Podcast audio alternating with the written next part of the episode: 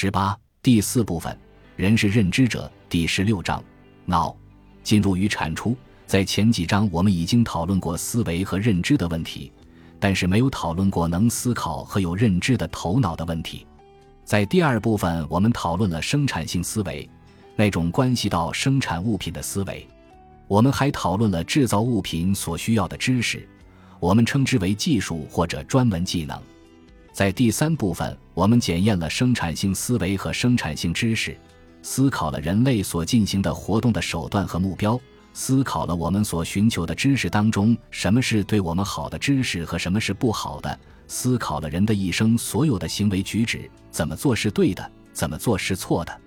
现在，在第四部分里，我们要关注理论思维，即源于认知的思维，而不是源于生产或者行动的思维。我们还会关注知识本身，关注有关事物的知识，关注我们应该做什么和不应该做什么的知识。这是我们第一次讨论对于能思考和有认知的头脑，我们了解多少？此书分向微信 JNZTXY，语言在人类思考和认知上起很大的作用。根据亚里士多德的观点，我们用的词语表达了我们思考时的观点。我们说的陈述句或者所做的陈述，表达了我们肯定或者否定的观点。这些观点要么是对的，要么是错的。当我们所做的陈述恰巧是对的时候，它表达的就是知识；如果它恰巧是错的，那我们就犯错误了。对于某件事，我们不可能既做错了又有知识。观点要么是真的，要么是假的；要么是对的，要么是错的，但是不正确的。错的、假的知识就像一个圆的正方形一样是不可能的。我们想出来的主意是从哪儿来的呢？对于亚里士多德来说，很显然，他们不是我们生来就存在脑子里的，而是我们某种经历的产物。所以，这就是为什么他对于人类思维和认知的描述始于我们的感官所引发的感觉和经历。感官是头脑的窗户或者途径。从外部世界进入头脑的东西是通过感官进入的，入头脑的东西可能是别人说的字或话。众所周知，从我们上学那一刻起，我们就通过这种方式学了很多东西。但是学习不是始于学校教育的，甚至在接受了学校教育之后，我们的全部学习也不是别人说什么我们就学会什么的。把人类的种族作为一个整体来考虑。包括所有婴儿在内，学习者在使用文字表达他们所学的内容之前，学习始于感觉经历。在亚里士多德那个年代，人们普遍认为我们有五种外部感觉：视觉、听觉、触觉、嗅觉和味觉。亚里士多德之所以把它们称为外部感觉，是因为它们每一个都牵涉我们体表的一个感觉器官。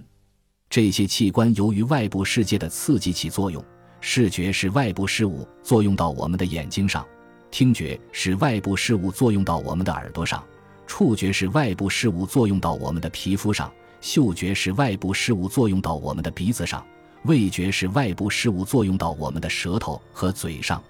现代科学研究发现，我们不只有五种感觉和感觉器官，比如我们体内感到饥渴时的感官和感到四肢运动或身体位置移动的感官。但是具体的感觉和感官的数量并不影响亚里士多德关于思维和认知对于感觉和感觉经历的描述。当感觉器官受到外界的物理作用时，就会产生各种各样的感觉。感觉是一种被动的接收器，必须受到外界刺激才能被激活。我们的每一个感官都是高级定制的接收器。我们不能用眼睛品尝或者闻味道，我们不能用舌头和鼻子听或者看。我们用眼睛识别颜色，用耳朵辨别声音，用鼻子识别气味，诸如此类。我们可以用不止一种方式去了解周围世界的方方面面。我们可以看到物体的大小和形状，也可以通过触摸来感知它们的大小和形状。我们可以看到，也可以听到物体从一个地方移动到另一个地方，甚至还能辨别出移动速度的快慢。我们刚才提到的各种感觉是我们感觉经历形成的原材料，尽管这些原材料通过不同的感官渠道从外界分别到来，但是我们感觉到它们的时候，它们并不是保持独立和互相孤立的。我们通过感觉所体验的世界是一个有着各种物体的世界，这些物体大小、形状各异，有运动的，有静止的，在空间里以各种方式相互联系着。我们所体验的这个物体的世界还包括各种各样的质量，如物体的颜色、物体的声音、表面的粗糙和光滑程度等。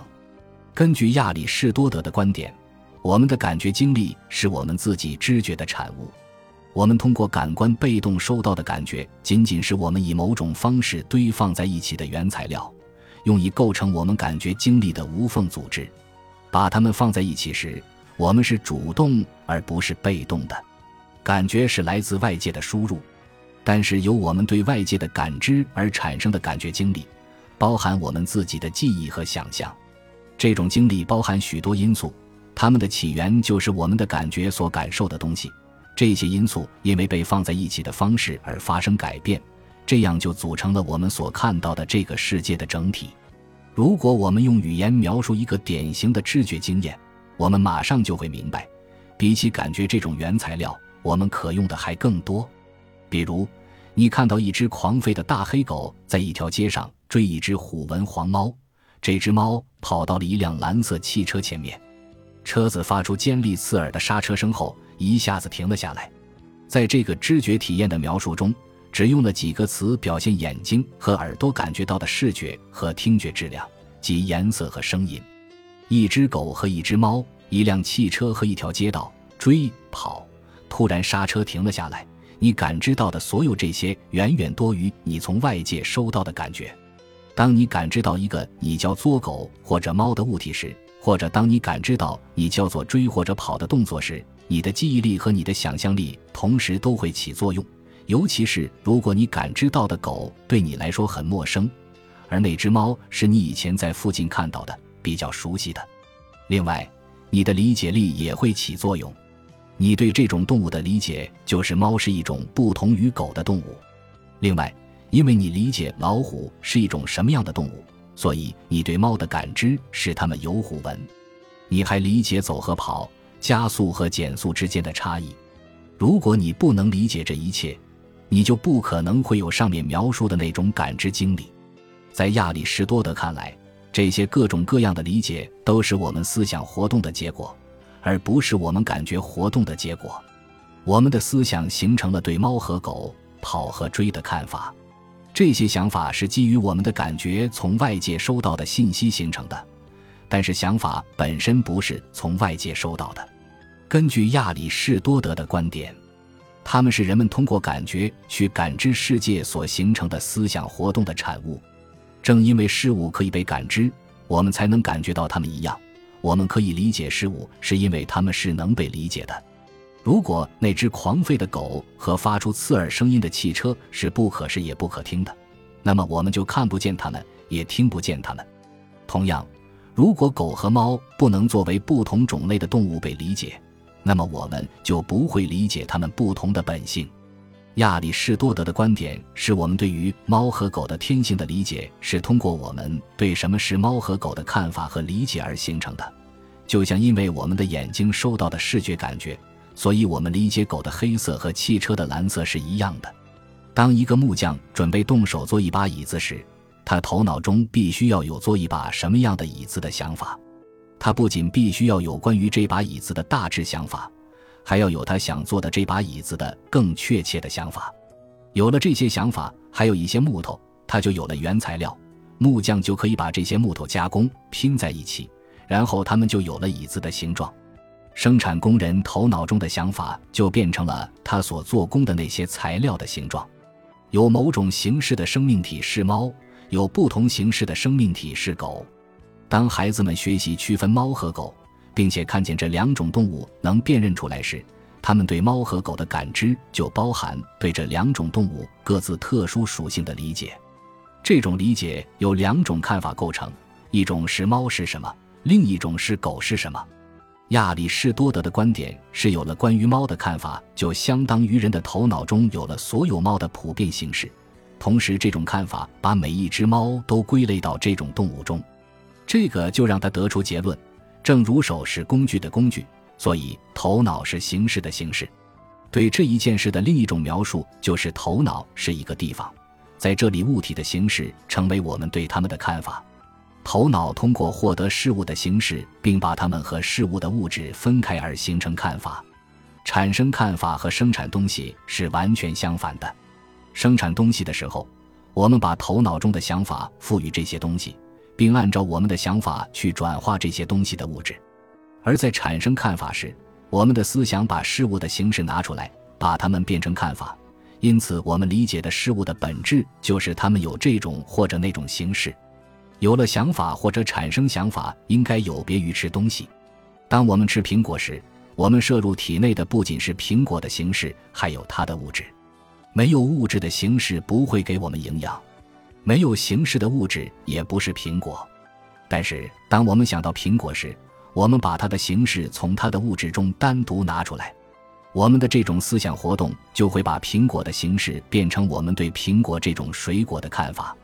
我们到目前所提及的看法或者理解，都是对我们感知的物体的看法或理解。这些物体出现在我们的感觉体验里，即使它们不在，我们也能记得它们是这种物体。它们甚至还是我们能想象的物体，就像我们可以想象出一只我们从未见过的狗或者猫，或者梦见一只奇形怪状或颜色怪异的狗一样。但是基于感觉体验。这时，头脑开始产生看法，这些看法让我们理解那些我们能感知、记住或者想象的物体。但是，头脑的活动远不止于此。我们可以理解很多我们不能感知的思想上的东西，比如好的和坏的、正确的和错误的、自由的和公正的。如果我们不理解他们，如果我们对他们没有形成什么看法，那我们就不可能在本书的前几章讨论他们。思维始于看法的形成，而看法是在我们的感觉收到信息的基础上形成的。感觉是外界对头脑的输入，看法就是头脑所输出的东西，是接受输入后的结果。思维要想走得更远，离不开它所产生的看法，它们之间有密切的联系。它把这些看法相关联、相分离，还可以让一种看法去针对另一种看法。因为思维这种深层次的活动，头脑产生了知识，不仅是关于我们感知、记忆和想象的物体的知识，还有关于我们感知体验外的物体的知识，比如算术、代数、几何这类的知识。感觉既不是真的，也不是假的。人就是会有感觉，比如你看到狗是黑色的，汽车是蓝色的，甚至当你的感觉欺骗了你，感觉本身也既不是真的，也不是假的。比如，那只狗也许是因为在阴影中才是黑的，也许在阳光下，你看它就是灰色而不是黑色的了。当狗在阴影中，你觉得它是黑的，你的感觉没有错。但是从信息本身来看，如果你认为它是黑色的，你也许就错了。错误在于你的思维，不是你的感觉。英语中所有的普通名词和几乎所有的形容词和动词。都命名了一种我们思想中的对象，就是我们能想到这种对象。我们之所以能想到它，是因为我们已经形成了对它的看法，并不是我们能想到的所有对象都是我们能感知、记忆和想象的对象。比如，猫和狗是我们能感知的对象，但是如果我们周围没有通过感觉能感知到的猫和狗，我们依然可以想到它们。另外，我们还能想到原子里面极其微小的粒子物质，尽管我们的感觉不能感知任何那么小的东西，甚至借助最强大的显微镜也不行。看法像感觉一样，也既不是真的，也不是假的。如果我们两人正在说话，我说到一个字“狗”，或者说到一个字“猫”，你的反应不可能是说是或者不是。我们先假设我们俩对这两个词的理解是完全一样的。我所理解的就是你所理解的，因为对于我俩来讲，他们表达的是同样的看法。当我说狗的时候，你和我想的是同一种东西；当我说猫的时候，也是这样的。现在假设当我说猫的时候，正好屋里有只动物开始狂吠，我冲着它点头或者指着它，这时候你肯定会马上说：“不，那不是猫，那是狗。”当我说出“猫”这个字的时候。同时冲着那个我们俩都能感知到的动物点头或者指着它，那么“猫”这个词就相当于我们在清晰表达那个动物是猫的意思。你所回答的“不”字也相当于和如果你认为那个动物是猫，你就错了。你刚才说的话是错的。这个句子里清晰表达的意思一样。我们单纯思考猫或者狗这件事，和把站在阴影中的灰狗看成是黑狗一样，都不是什么大的错误。只有当我们十分确定地说那只狗是黑色的的时候，我们所说的或者想的是真的还是假的这个问题才会出现。是这个词必须进入我们的思想，和它在一起的还有另外一个词，不是。当是或者不是这两个词进入我们的思想，我们的认知就从只有想法的层次提高到整合想法或者区分想法的层次了。这时候，我们就已经达到了一个新的层次，那就是我们形成一些要么是对的，要么是错的观点，还有一些其他的词，比如和如果那么既然因此或者或者。以及两个不全是这些进入我们思想的词，是思想的更高层次。这个层次就意味着所做的陈述会让我们肯定另一个，或者把它当成错的去否定。亚里士多德对这三个层次思想的区别呈现在他对头脑是如何运转以产生知识的描述中。头脑从感觉体验的原材料中形成看法，这些看法又变成新的原材料，从这些原材料中。头脑形成判断，这些判断决定有些事会被肯定，有些会被否定。在讲话中，由于单一的思想往往是由单一的词语或者短语来表达的，所以判断往往是由句子表达的。在陈述句中就用是或者不是这样的词。亚里士多德把第三个层次叫做推理或者推断。只要当一个陈述变成肯定或者否定另一个陈述的基础时，头脑才会上升到思想的第三个层次，在这个层次中，思考就会为我们所想的提供理由，而且在这个层次中，我们所想的不仅是对和错的问题，还有符合不符合逻辑的问题。亚里士多德是位伟大的逻辑学家，他建立了逻辑学。逻辑学的第一本书是他写的，这本书多少世纪以来都是标准的教科书。现在仍然具有举足轻重的影响。下一章我们会讨论进行逻辑思维的基本规则。尽管逻辑思维比非逻辑思维要好，但是不见得逻辑思维得出的结论就是正确的。亚里士多德指出，有可能头脑所持有的观点是正确的，但是这个观点不见得是经过逻辑思考得出的结果，甚至有时候逻辑思考可能会得出错误的结论。因此。在我们注意了是什么使得思想有逻辑或者没逻辑之后，我们应该要考虑一下是什么使得思想对或者错。本集播放完毕，感谢您的收听，喜欢请订阅加关注，主页有更多精彩内容。